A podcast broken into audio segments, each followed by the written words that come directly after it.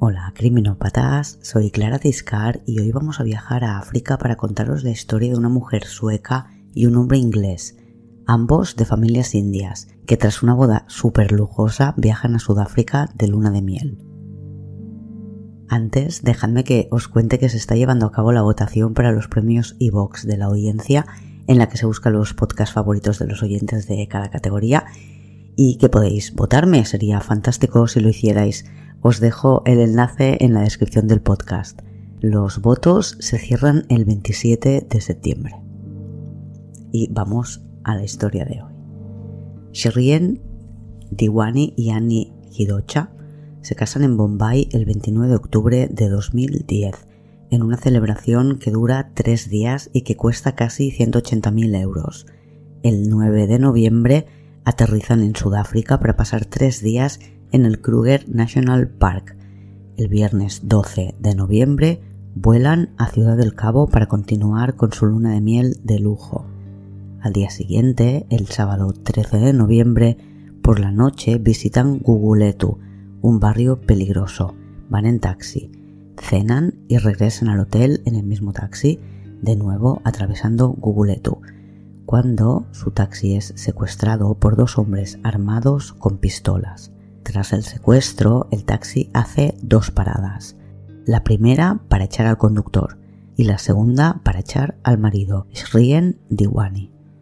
Esta es la historia del asesinato de Annie Diwani y esto es criminopatía.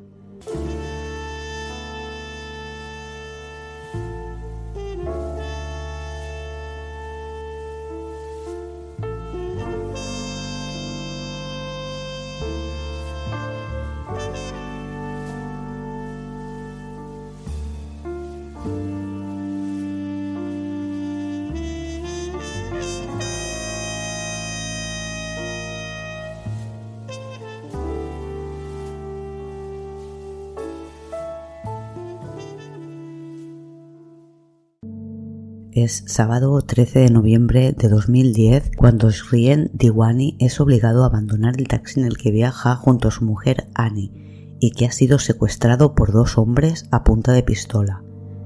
Shrien tiene que salir del vehículo por la ventanilla y ve marcharse el coche con dos hombres armados y su reciente esposa. Annie es sueca, su familia es india, tiene 28 años y es ingeniera. Trabaja como diseñadora de producto en Inglaterra donde vive hace ya un año con Srien Diwani. Srien tiene 31 años, es inglés y economista. Diwani también proviene de una familia bien conectada y respetada, así la definen en The Guardian. Son básicamente ricos. La madre de Diwani nació en Uganda, donde hay bastante inmigración india. Los padres de Annie también vivieron en Uganda antes de llegar a Suecia. El padre de Shrien vivió, sin embargo, en Kenia antes de trasladarse a Inglaterra. Este hombre era farmacéutico, pero en Inglaterra montó un negocio de care homes llamado PSP Healthcare. Shrien fue siempre a colegios privados, estudió económicas en Manchester y trabajó durante una temporada en la consultoría Deloitte antes de entrar a trabajar en la empresa familiar. Annie viaja a Londres en mayo de 2009 con su prima tras terminar sus estudios. Allí conoce a Shrien, le presentan unos amigos comunes y la chispa surge enseguida. Shrien contó que lo que le atrajo de ella fue su personalidad extrovertida. Durante las vacaciones de Annie Hindocha quedaron varias veces. Su primera cita a solas fue en un Starbucks. Cuando ella regresó a Suecia, continuaron con la relación a distancia. Pero rompen en enero de 2010. Ella parece que cree que no va a poder sobrevivir a este tipo de relación pero Shrien la convenció para que volvieran a estar juntos y Annie se mudó a Inglaterra en marzo de 2010, menos de un año después de haberle conocido. Los padres de Annie viajaron un par de meses más tarde, en mayo, para conocer a Shrien y a su familia, y ese mismo mes se prometieron de forma oficial. Creo que primero Shrien consiguió el beneplácito de la familia Hindocha o Hindoka y después invitó a Annie a París, donde le pidió que se casaran y le regaló un anillo de 30.000 euros. Cuesta decir, ¿verdad? Un anillo de 30.000 euros. Se casaron el 29 de octubre de 2010. en una ceremonia tradicional con 300 invitados, elefantes y un altar decorado como el Taj Mahal. Se casaron en Bombay. Annie conoce la lengua, el Gujarati, y ha estudiado la cultura y la religión hindú. Tiene un gran respeto por el origen y la cultura de su familia. Una vez casados, pensaban vivir en una mansión en Bristol, donde la familia de Iwani tiene su negocio. Para los fines de semana, la pareja había preparado un apartamento en Londres. Y después de la boda, regresan brevemente a Bristol. Así hacen el seguimiento de las obras en su mansión y pueden celebrar el Diwali, que es una ceremonia hindú, es la más importante del año y en la que aprovechan para dar la bienvenida a la novia a su nueva familia. Después viajan a Sudáfrica, donde van a pasar la luna de miel. Cuando regresen, tienen pensado celebrar otra fiesta en Inglaterra para aquellos amigos que no han podido acudir a su boda en la India. Pero antes de la boda, Annie tiene dudas. El programa Panorama de la BBC revela mensajes que envió, su hermana cuenta que sentía que él era demasiado controlador. Dice que cambió después de prometerse. Explicaba que Annie se quejaba de que controlaba sus gastos y le decía cómo tenía que vestir. Annie incluso se había planteado anular la boda. El 16 de septiembre, un mes y medio antes de la boda, escribe a su hermana, discutiendo un montón con Rien. Ojalá nunca me hubiera prometido. El 21 de septiembre dice, no tenemos nada en común, es un perfeccionista y el día 30 escribe le odio. Y dicen que una vez casada incluso le comentó a alguien que quería divorciarse pocos días antes de salir de viaje para Sudáfrica. Una vez de luna de miel sigue enviando mensajes desalentadores. El 10 de noviembre escribe Lo intento, de verdad. Es un buen chico, en todos los sentidos, pero no soy feliz. Sin embargo, el 11 de noviembre de repente la situación parece cambiar y envía un mensaje más optimista. Va mejor, es complicado de explicar, te llamo tan pronto como vuelva. Odio la palabra divorcio. El viernes 12 de noviembre vuelan a Cape Town. Llegan en un vuelo doméstico y no tienen contratado el servicio de recogida en el aeropuerto y traslado al hotel, a pesar de estar en uno de los hoteles más lujosos de la ciudad del Cabo, que por supuesto cuenta con ese servicio. Annie pregunta a alguien dónde puede conseguir un taxi. El chico les contesta que él mismo. Es Jola Tongo, que les lleva al hotel, que está a unos 25 minutos del aeropuerto. Shrien explica que le contratan porque parece seguro y habla bien inglés. Llegan al hotel a las 17.13, les capta la cámara de seguridad. Annie entra para hacer el registro, él se queda fuera hablando con el taxista. Diwani contrata a Tongo para que sea su conductor mientras están en Ciudad del Cabo. Al día siguiente, el sábado día 13, Tongo recoge a Diwani, a quien lleva al mercado negro de dinero para cambiar dólares por rands, y después le lleva de vuelta al hotel. Por la noche le recoge de nuevo y les lleva a hacer una ruta turística. Visitan Guguletu, que es un township. Aquí le llamaríamos barrio marginal, pero su origen tiene lugar durante la ocupación de África. Los colonizadores no construyen para los negros. Los negros se amontonaban en barrios periféricos alrededor de las ciudades que se estaban creando. Iban tomando terreno y construyendo sus propias viviendas. Durante el apartheid la cosa empeoró porque todos los no blancos tenían prohibido habitar en las ciudades. Hoy en día los townships son barrios en los que viven personas no blancas, es decir, no están destinados solo a los negros. Son barrios en los que hay mucha desocupación y un alto índice de criminalidad. En la Sudáfrica de 2010 matan a 46 personas cada día. Después de cenar, los Diwani regresan al hotel pasando de nuevo por Guguletu cuando el taxi es secuestrado por dos hombres con pistola. Uno de ellos obliga a Tongo a pasar del asiento delantero al asiento trasero y se sienta él al volante. El otro hombre entra por la puerta del copiloto. Les amenazan con las pistolas y consiguen, mientras uno conduce, que el otro Va recogiendo los teléfonos de Annie, Shrien y Tongo. También se queda con la cartera de Shrien, el bolso de Annie, las pulseras y los relojes de marca que lleva la pareja. Tongo es expulsado del coche unos minutos más tarde. Están en la calle de atrás de la comisaría de policía de Guguletu, por lo que Tongo va directamente allí para poner la denuncia por el robo de su coche, un Volkswagen Sharan y también el secuestro de los clientes que llevaba a bordo. Shrien se ha encontrado solo, sin teléfono y sin dinero en medio de un barrio peligroso unos minutos más tarde de la expulsión. Un transeúnte que pasa le encuentra llorando y temblando. Llaman a la policía y a la una de la madrugada está de vuelta en su hotel.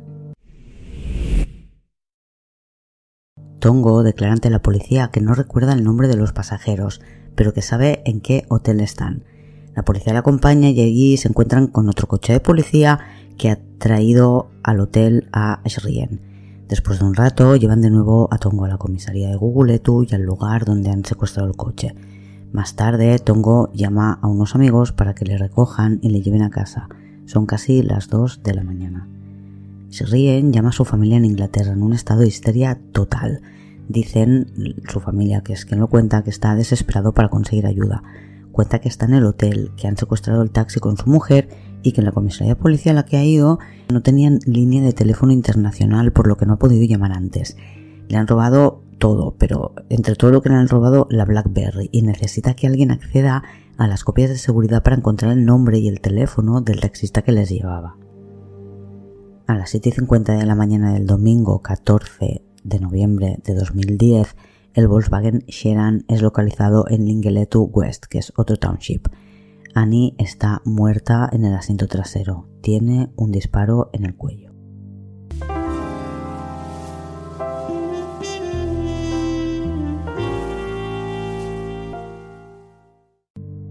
Tras la autopsia de Annie se descarta la violación. No hay restos de ADN, no hay heridas, ni siquiera a nivel microscópico, y su ropa interior tampoco tiene restos ajenos, ni siquiera parecía tocada. Sí tenía cuatro morados en su pierna izquierda, situados en una forma semicircular que parece la marca de cuatro dedos presionando la pierna. Tiene un solo disparo, una bala que entró por la mano izquierda, cerca del pulgar, salió por la palma, arañó la piel cerca del pecho y acabó penetrando en el cuello, lo que provocó una herida por la que acabó desangrándose. En el coche encuentran una huella de la palma de una mano que es rápidamente identificada y que pertenece a Sholil Mengeni, que es arrestado el martes 16 de noviembre de 2010, apenas dos días después de encontrar el cadáver de Annie. En su primera declaración, Mengeni, de 23 años, explica que secuestró el taxi junto a un tal Quave. Fue Quave el que disparó el arma, mientras se peleaba con Annie para quitarle el bolso dice que lo organizó todo un tal en Bolombe. Aquabe lo detienen un par de días más tarde, el jueves 18 de noviembre. En su primera declaración acepta haber robado a la pareja en un robo que organiza su amigo en Bolombe. Por la tarde cambia su declaración, está grabado en vídeo. Antes, la policía detiene al recepcionista del Hotel Coliseo en Bolombe y él también en su primera declaración reconoce que Tongo le habló de sus clientes ricos y le propuso robarles. Los de Wani en esta primera declaración, como en el caso de Mgeni, que no la cambia nunca, y en la de primera de Kuabe, los Diwane son víctimas. Al día siguiente, el viernes 19 de noviembre, cambia su declaración y dice lo mismo que había dicho Kuabe el día anterior que todo estuvo organizado por el marido de la víctima, Shrien Diwani. Tongo contacta con un abogado el jueves 18 porque se sabe sospechoso y dice que tiene miedo de la policía, que tiene fama de pasarse con los detenidos. Se entrega a la policía por recomendación de su abogado el sábado 20 de noviembre. La policía le detiene el domingo por la tarde ya tiene firmado el pacto para la reducción de su sentencia, de su condena. Le quitan siete años de condena si testifica contra Shrien Diwani.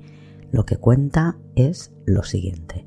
Conoció a Shrien Yani Diwani en la terminal de llegadas de vuelos locales y se ofreció como taxista más económico que los oficiales y Diwani aceptó. Fue al llegar al hotel mientras su mujer entraba acompañando al botones con las maletas el marido le dijo que tenía un trabajo para él y le dio una tarjeta de visita. El marido entró, hizo el check-in y después volvió a salir para proponerle un negocio. Según Tongo, Diwani le dijo que quería que alguien desapareciera de su vista. Tongo necesitó una explicación extra y Diwani le aclaró que quería matar a alguien, concretamente a su socio de negocios, una mujer. Estaba dispuesto a pagarle mil dólares si le conseguía a alguien. Tongo le dijo que él no estaba metido en este mundo, pero que conocía a alguien que vivía en un barrio conflictivo y que seguro que podía conseguir ese contacto. La cámara de seguridad del hotel les capta conversando. Después, Tongo conduce su taxi hasta otro hotel que está a 20 minutos, el Coliseum, y llama al chico de recepción. Son las 17.42. El recepcionista del Coliseum es en Bolombe. Hablan y la cámara del hotel les capta riéndose. En este caso tiene sentido. No se escucha toda la conversación, pero sí un momento en que otra persona les pregunta qué están tramando y en Bolombe les contesta que mejor no quiera saberlo. La cámara muestra cómo en Bolombe mira su teléfono para encontrar un número que introduce él mismo en el móvil de Tongo. Tras eso, Tongo se pone en contacto con Cuave, que es un conocido de Embolombe. Tiene 25 años y está en paro. Es viernes 12 de noviembre a las 6 y 25 de la tarde. Solo hace una hora que ha dejado los de Wani en su hotel. Primera llamada a Cuave dura 70 segundos. Después de hablar con Tongo, Cuave llama a un amigo, Amgeni, que tiene 23 años. Minutos más tarde, Tongo, el taxista, llama de nuevo a Cuave. La llamada esta vez dura 41 segundos. En el Cape Grace Hotel, los vídeos de las cámaras de seguridad muestran a los Diwani saliendo de su habitación el viernes a las 20.13. Toman algo en el bar también son registrados por la cámara y salen a pasear por la ciudad. La cámara les capta saliendo del hotel. Finalmente cenan en un restaurante muy cerca del hotel donde la camarera les recuerda no como una típica pareja de luna de miel. Dice que no había besos ni miradas, que además él salió del local a media cena para atender a una llamada de trabajo, que es lo que le dijo Annie a esta chica, la camarera. Diwani, sin embargo, no llevaba su teléfono, se lo había dejado en el hotel va a buscarlo. La cámara de seguridad le capta entrando y le capta al cabo un rato saliendo y le capta entrando en la habitación. En su móvil se encuentra un SMS de Tongo y le llama y hablan durante casi seis minutos. A pregunta de la policía, Diwani dice que hablan sobre el itinerario que van a seguir, es decir, se ha ido de la cena a media cena para llamar a Tongo y poder hablar del itinerario. Eh, todo esto es porque lo han contratado como chofer mientras están en Cape Town. Tongo dice que en realidad hablaron del plan. Le confirmó que había encontrado a alguien dispuesto a hacerlo por 50.000 rands. Tongo, con su negocio de taxi, explica que se sacaba unos 40.000 rands al mes. Tras la conversación, Dewani regresa al restaurante, termina la cena con su mujer y están de vuelta al hotel a las 23.23. Las cámaras de seguridad les captan de nuevo andando por la calle y en el pasillo antes de entrar en su habitación. El sábado 13 de noviembre, la pareja desayuna en el hotel y Annie se queda disfrutando del spa cuando Shrien sale en el taxi de Tongo que le ha recogido a las once y media. No hay llamada previa porque habían quedado el día anterior. Según Tongo, Diwani le dice que quiere cambiar dinero sin enseñar el pasaporte y Tongo le lleva al mercado negro. Le deja frente a Golden Touch Jewels, la propietaria del establecimiento, confirmará a la policía que Diwani cambió unos 800 dólares por 10.200 rands. Eso, más lo que lleva en efectivo, sería suficiente para poder pagar el encargo. Es un dinero que la policía no encuentra nunca. Regresan al hotel y según el taxista en ese recorrido le da detalles de cómo quiere que sea el secuestro. La cámara de seguridad del hotel capta la imagen de Diwani entrando en su habitación con una rosa roja para su mujer. Ha quedado con Tongo para que le recojan el hotel a las siete y media de la tarde. El plan es que secuestren el taxi y que maten a su mujer. Diwani explica cuando la policía le pregunta que nunca mencionó nada sobre el pasaporte um, a la hora de ir a cambiar dinero. Estaba ese dinero para poder pagar un vuelo en helicóptero que quería hacer al día siguiente. En un programa de la BBC en Inglaterra se muestran todos estos vídeos de las cámaras de seguridad. Os dejo el enlace como siempre en el blog. En estos vídeos podemos ver a Embolombe, el recepcionista que pasó el contacto a Tongo, preguntando en presencia del taxista por el precio de un vuelo en helicóptero. Le dicen que 10.000 RAN y comenta lo caro que es. El matrimonio de Iwani el sábado va a comer a la zona de Cape Winelands, que está hacia el interior y es una zona de viñedos. En esta ocasión creo que usan un transporte del hotel y no a su chofer habitual en Cape Town, Tongo. Tongo se reúne esa tarde con Amgeni y Kuabe, que son los que van a secuestrar el taxi. No hay más llamadas de teléfono entre Diwani y Tongo. En el programa de la BBC esto lo encuentran extraño, teniendo en cuenta que todo el mundo dice que Srien es un personaje controlador y un perfeccionista y que no tiene aparentemente nada contratado antes, que no quiere asegurarse una vez más de cómo va el plan.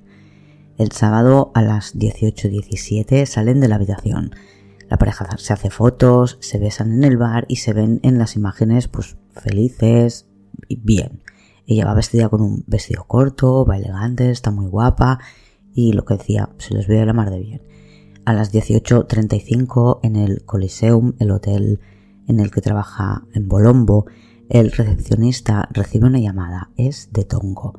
En Bolombe se va al despacho y se escucha su voz. Este es el plan, dice. Escucha, no les pagues todo por adelantado. Dales solo lo que lleves y así no te podrán llorar. Separa antes tu parte. A las 19.45 de Wani llama a Tongo porque parece que llega tarde para recogerles. Según Tongo, llama para recordarle lo que tienen que hacer y que sea esa misma noche.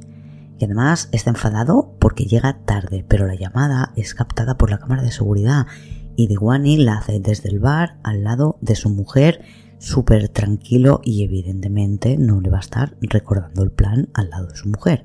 Cuando Tongo finalmente llega, les lleva a hacer una ruta nocturna por la ciudad y declara a la policía que pasó por el punto donde tenía que tener lugar el secuestro y no había nadie. Llama a los otros dos, no le cogen el teléfono y son las 21.31 cuando decide llamar a Embolombe. Tongo dice que Diwani está muy enfadado y que cuando entran en el restaurante le amenaza. Si el trabajo no está hecho esa noche, él mismo mata al taxista. Sin embargo, en las cámaras de seguridad, el restaurante también tiene, se les ve entrar. Ani va detrás, Tongo y Diwani no están cerca como para hablar. Pocos segundos después de desaparecer de la cámara, Tongo llama al intermediario, el recepcionista, para que averigüe qué ha pasado con los otros dos. Parece que esos ocho segundos son el único tiempo que tiene para poder hablar con Diwani mm, o no, pero son los que no están en cámara, no sabemos qué pasa ahí. A las 22.40 salen de cenar. Según Tongo, envía SMS a Diwani para preguntar por el dinero, no hay constancia de que este SMS exista. Tongo dice que en respuesta Diwani le dijo que lo encontraría en un sobre en el bolsillo detrás del asiento del conductor. El taxi es secuestrado. Diwani pide que no le mate a él, que no la mate a ella, lo cuenta Amgeni. También cuenta que conduce media hora hasta que ordena a salir del coche. Según el secuestrador, el hombre, el marido, pide quedarse con su mujer, pero Kuabe le hace salir del coche y lo obliga a salir por la ventanilla. Tongo fue expulsado del taxi, puso la denuncia y cuando la policía le lleva al hotel y se encuentra con Diwani, este le pregunta cómo está y según Tongo añade si sabe ya cómo se ha acabado la cosa. las cámaras de seguridad lo podemos ver, como os decía, en el panorama de la BBC, captan a Diwani pasadas la una de la madrugada en el hotel, visiblemente nervioso, yendo a la sala de internet, y también captan a Tongo, y se le ve acercándose varias veces a Diwani hasta que él, según Diwani, lo que hace es pedirle un poco de intimidad para que no le moleste más. Kuabe, por su parte, declara a la policía que era él quien conducía, que Mgeni iba de copiloto y que fue quien disparó. Mgeni es el único de los cuatro que no acepta el acuerdo con la policía. La declaración de ambos coincide cuando dicen que se llevan el bolso, los teléfonos, joyas, pero no se llevan los anillos. Los anillos están en el asiento trasero, aparentemente uno de ellos escondido debajo del asiento. El anillo vale un pastizal y creo que posiblemente Annie quiso esconderlo por si podía evitar que se lo robaran. Los vemos de nuevo en el programa de la BBC y vemos cómo estaba escondido debajo del asiento. Según ellos, aparte de las joyas, se llevan 4.000 RAN en efectivo y se lo dividen entre dos. Geni gasta 2.000 al día siguiente en ropa y deportivas. Kuabe explica que él, que iba conduciendo, solo escuchó el disparo. Después pararon el coche y Mgeni cogió el sobre del dinero, buscó el casquillo de bala que tiró en una alcantarilla cercana y, se fueron. Quabe acompaña a la policía hasta el lugar de los hechos y les ayuda a encontrar el casquillo. Es aparentemente de la pistola de Mgeni, por el calibre. La posición en la que se encuentran y el análisis post-mortem confirman, como cuentan ambos, que Annie fue disparada desde el asiento delantero le dicen a Shrien el domingo por la mañana que su mujer ha muerto y está ya con algún miembro de su familia que debía estar cerca y ha viajado a Sudáfrica.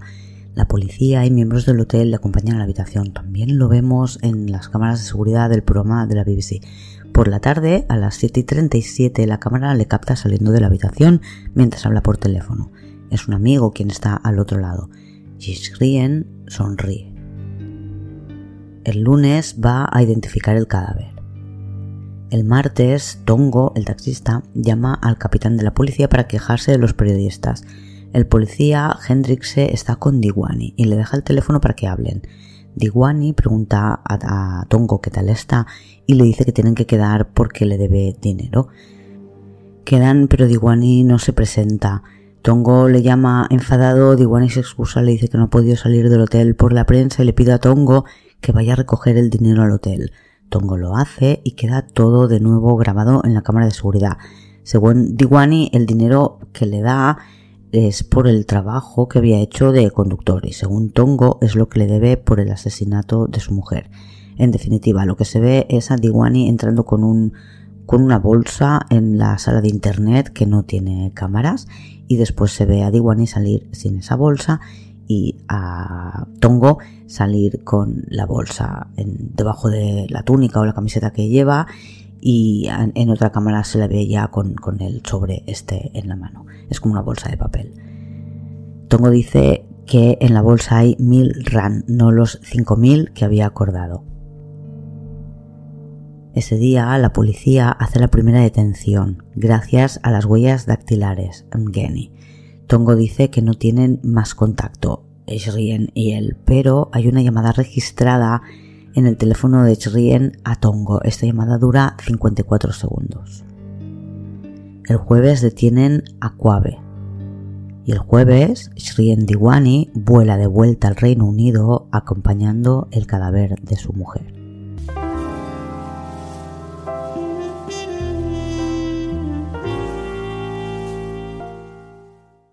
Bolombe consigue inmunidad. Quabe no se enfrenta a un juicio porque firma el acuerdo en el que se declara culpable.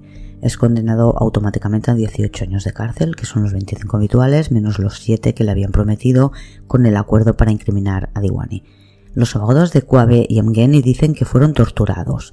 El de Quabe dice que su defendido fue golpeado con una linterna y que tenía el cuerpo lleno de morados. Dice que le dijeron lo que tenía que decir, que estaba hasta redactado y que solo tuvo que firmar Además, dice que su cliente tenía una coartada. El año anterior, en 2009, hubo 300 fallecidos mientras estaban en dependencias policiales. Siete de ellos, de estos 300, está confirmado que murieron por torturas. Amnistía Internacional habla de electrocutaciones y ahogos. Lo de poner la bolsa en la cabeza también se hace en Sudáfrica. Es lo que cuenta el abogado de Mgeni, que denuncia que a su cliente le pegaron puñetazos y le ahogaron con una bolsa.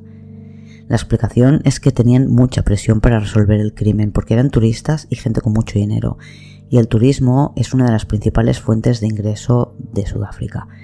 Cada año hay 18.000 asesinatos en Sudáfrica y 50.000 violaciones.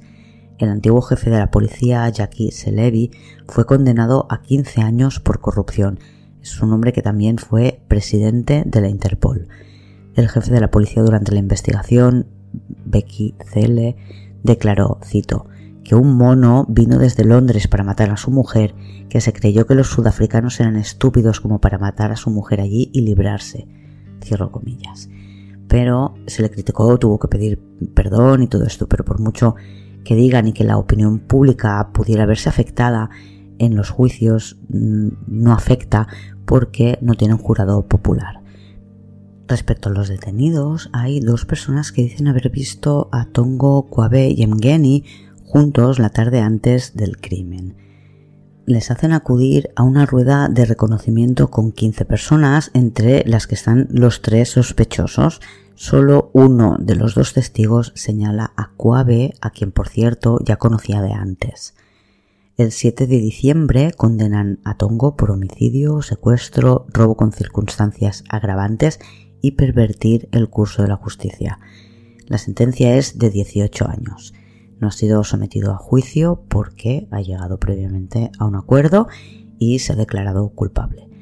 Ese mismo día nombran sospechoso oficialmente a Shrien, que hace días que está de vuelta en Inglaterra. Y la prensa allí hace guardia 24 horas delante de la casa de Diwani y se empiezan a conocer algunos detalles de su vida que su familia o la de Annie desconocían. A Shrien le gustan los hombres eso dice un escort, German Master, que asegura haber tenido varios encuentros sexuales con él.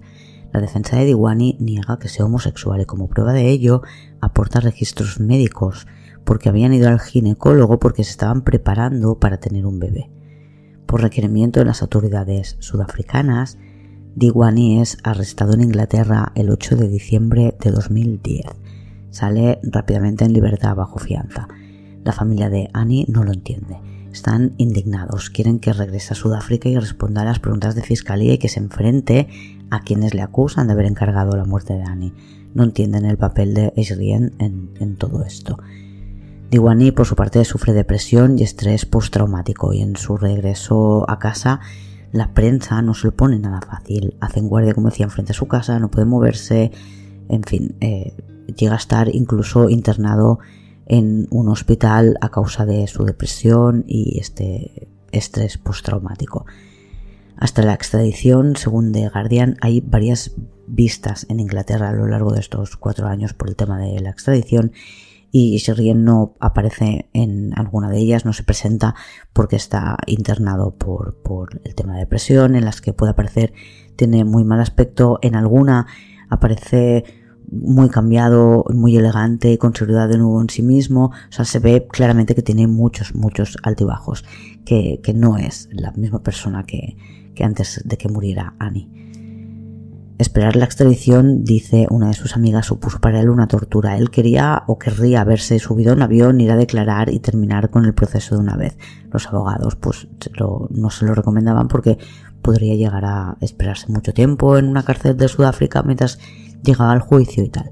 El 3 de mayo tienen la primera vista y como decía Diwani parece muy desmejorado y sus abogados explican que padece estrés postraumático y depresión. En enero de 2011 tiene que celebrarse el juicio contra Amgeni, pero se aplaza porque Amgeni está hospitalizado. En junio le operan de un tumor cerebral. Finalmente, su juicio se celebra unos meses más tarde. Tanto Cuave como Amgeni son condenados por robo con agravantes, secuestro y homicidio. Le sentencian a 25 años. A Mbolombe no le juzgan porque tiene un pacto de inmunidad. Finalmente, Diwani es extraditado a Sudáfrica en abril de 2014. Le ingresan en un hospital psiquiátrico para poder evaluar su estado mental, ya que, como he dicho, sufre de depresión y estrés postraumático. Está acusado de conspiración para secuestrar, de robo con agravantes, asesinato e impedir el curso de la justicia. En julio de 2014 sigue en este hospital y se le considera apto para enfrentarse a un juicio. Antes del juicio, el abogado de Diwani, en nombre de su cliente, hace una declaración. Sí, Diwani se considera bisexual es cierto que tuvo relaciones con hombres y que a veces contrataba los servicios de profesionales. Entre sus scores favoritos está German Master, que trabaja en Birmingham. La última vez que se ven eh, fue seis meses antes de casarse, cuando se prometió con Annie. El inicio del juicio contra Ashrien Diwani es el 6 de octubre de 2014. Mgeni muere el 18 de octubre de 2014 a causa de un pineoblastoma. En el juicio, el abogado pide que Diwani quede libre de todos los cargos. Tongo declara en el juicio contra Diwani, dice que mintió en su declaración inicial ante la policía cuando dijo que no sabía quiénes eran las víctimas del secuestro. expone su historia, la de que Diwani le ofrece matar a su mujer a la media hora de conocerle. Cuenta que se entera de que es la mujer de Diwani el domingo por la mañana. Hasta ese momento pensaba que era realmente su socia en los negocios. En el juicio contra Diwani se demuestra que, al contrario de lo que declara Tongo, jamás le envía un SMS Diwani cuando falla el secuestro en el punto acordado. También cambia su versión respecto a cómo fue la supuesta conversación a la entrada del restaurante el día que tenía que llevarse a cabo el plan y había fallado. Y lo hace porque sabe que hay imágenes de las cámaras de seguridad que contradicen su versión o que la ponen en duda. Ahora ya no dice que ocurrió a la entrada del restaurante, sino en algún momento desde que falló el secuestro hasta que entraron en el restaurante. En el juicio contra Ashrien Diwani, Monde en Bolombe admite que mintió en el juicio de 2012 contra Amgeni, en el que fue condenado. En Bolombe, que ya tiene 34 años, admite ser el intermediario y haber mentido durante el juicio. No fue condenado por nada, ni siquiera fue llevado a juicio. En esta ocasión admite que su amigo Tongo le llamó y le dijo que Diwani quería eliminar a su mujer.